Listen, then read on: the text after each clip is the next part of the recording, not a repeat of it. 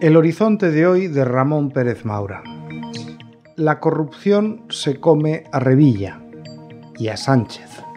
Habrá que pensar si un presidente no se ha enterado, lo cual me parecería grave. Una de dos. Si no se entera, no es muy capaz. Y si se ha enterado, es un delincuente.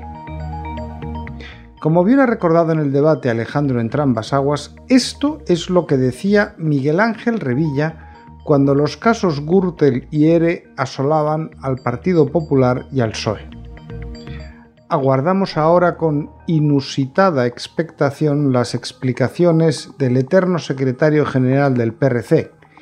Lleva en el cargo desde que Ronald Reagan presidía los Estados Unidos sobre los 8,8 millones de euros adjudicados entre 2019 y 2022 sin concurso público por el consejero regionalista José Luis Goichicoa a empresas que ahora se ven envueltas en el escándalo que sacude Cantabria.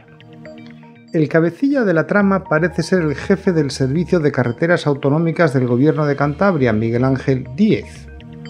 El Servicio de Carreteras es una de las dependencias de la Consejería de Obras Públicas que más dinero mueve y que puede hacerlo de una forma más discrecional el jefe del servicio puede dar prioridad a una obra sobre otra y una vez realizada a ver cómo se demuestra que era prioritaria la que no se hizo sobre la que se ha realizado.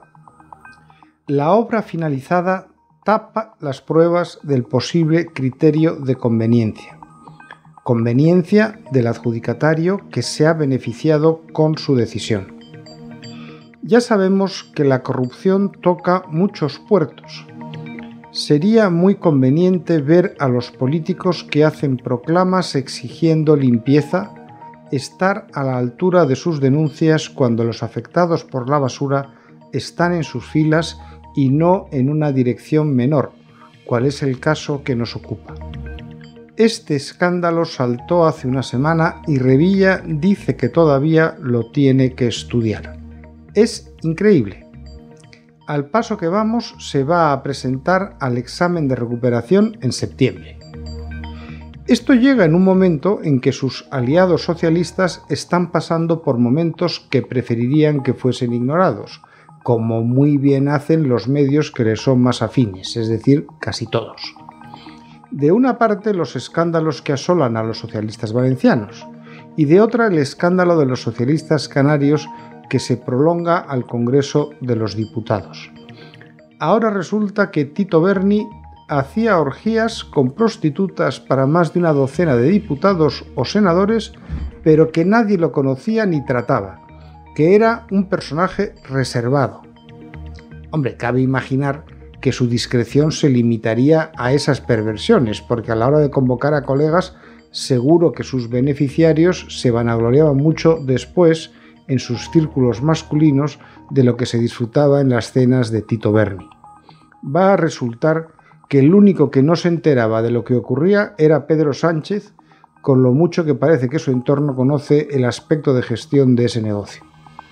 Llegados a este punto y dado que el PSOE ha votado la ilegalización de la prostitución con un éxito limitado, creo que podrían crear un comité de expertos para ver cómo avanzar en este bien intencionado objetivo. Porque expertos en este problema tienen muchos. Recuerden lo que conocimos al respecto durante el escándalo de los ERE. Y sugiero que se nombre a un alto comisionado para ver cómo se puede finiquitar ese tráfico que habitualmente se realiza con pagos en efectivo sugiero que el jefe del Servicio de Carreteras de Cantabria, Miguel Ángel Díez, podría ser el alto comisionado idóneo. Una vez más, Revilla y los socialistas de la mano.